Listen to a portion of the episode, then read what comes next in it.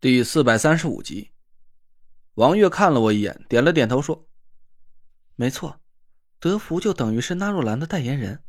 纳若兰有很多投资项目都不自己出面，基本都是委托这个德福去给他操办。”我问王月：“你是怀疑纳若兰是这个风投集团的幕后大老板？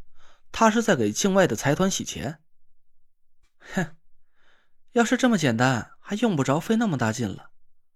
王月冷笑了一声，说：“我爸在郑英明的电脑里发现过他来往联系的一些人，其中就有纳若兰的私人电子邮箱。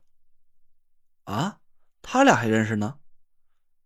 这事儿我还真不知道。”王月观察了一下我的反应，点了点头，说：“郑英明他们一伙人经常借着户外探险的机会拍摄一些照片，而这些照片无一例外都传到纳若兰的私人电子邮箱里。”我挠挠头说：“爬山拍点照片这不是正常的事吗？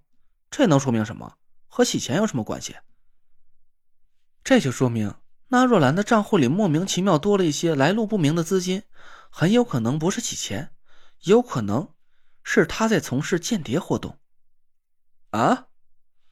我被王月这句话吓得差点一屁股坐到地上去。我惊恐的瞪着王月：“间间谍活动？”没错，郑英明他们要只是拍点风景照，我爸还不至于去怀疑他们。但他们拍摄的全都是一些奇奇怪怪的地形照片，其中有一些地点还有涉密的嫌疑。王月紧盯着我的脸，我们怀疑纳若兰雇佣了郑英明一伙人作为他的手下，四处去拍摄中州附近的地形照片，然后高价售卖给境外的间谍组织。陈累赘，这关系到国家安危和民族大义。你应该能听懂我的意思。我呆呆的张大了嘴，脑子里一片空白。那若兰当间谍，郑英明是他的手下。那若兰搜集了中州附近的地形照片，卖给外国人牟利。我简直不敢相信我的耳朵。那这么说来，那若兰岂不就是个汉奸吗？我看着王月，满脸都是不敢置信。我不相信那若兰会干出这种缺德的事儿。他虽然不是什么正人君子，但他是师傅一手教出来的徒弟。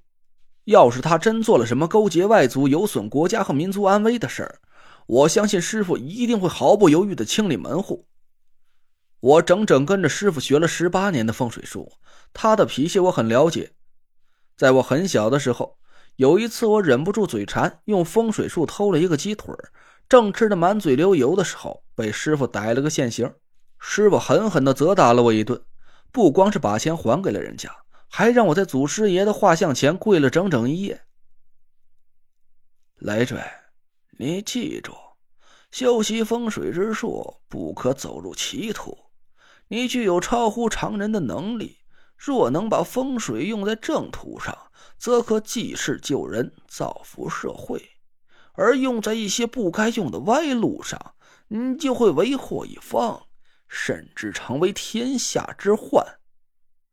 从小偷针，长大偷金，邪念渐生，就会祸国殃民。以后要是为师再看到你不走正道，终有一天，为师会亲手清理门户。师傅的这些话，直到现在都清清楚楚的刻在我骨头里。这么多年，我每次在做任何事之前，都要思虑再三。生怕违背了师傅的教诲，我相信师傅在传授纳若兰风水术的时候，也一定会把这些话同样去教给他。偷个鸡腿都要被师傅严厉惩戒，那要是纳若兰真的当了汉奸，他早都活不到现在了。不，我不信。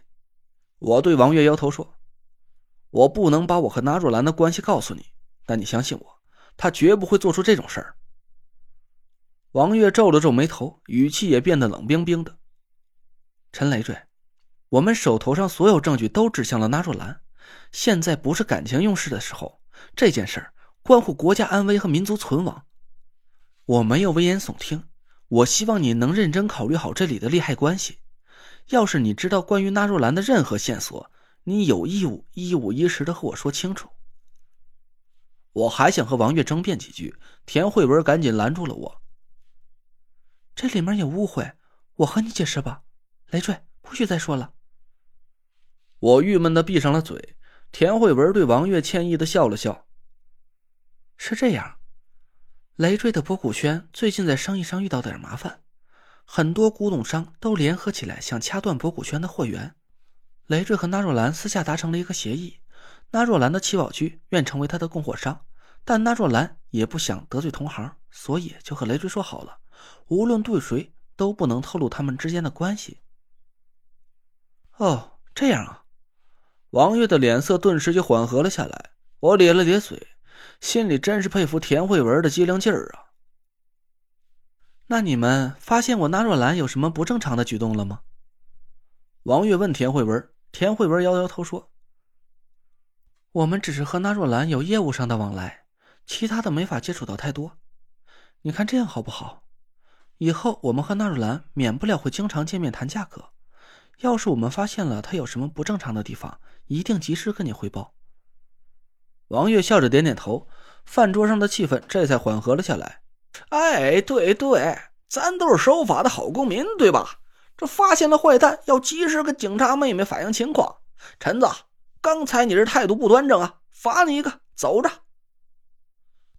郭永哲赶紧给我打了个圆场，我乖乖的喝了他给我递过来的酒。王玉的脸色顿时就好多了。哎。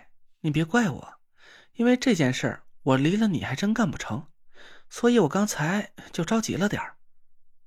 嗨，没事没事这事怪我。这现在咱话都说开了，你放心吧。要是到最后调查结果真的是纳若兰干的，别管他道行有多深，我拿命和他拼了。我这句话呀，还真不是撒谎。要是那若兰真的就是那个可耻的汉奸。我一定会毫不犹豫的替师傅清理门户，哪怕我打不过他，就算是丢了命，我也绝不允许有人玷污了青乌堪舆一派的名声。气氛又融洽了下来，我们吃了几口菜，我又问王月：“这件事儿到底和灵异事件有什么关系？”这事儿是山猫发现的。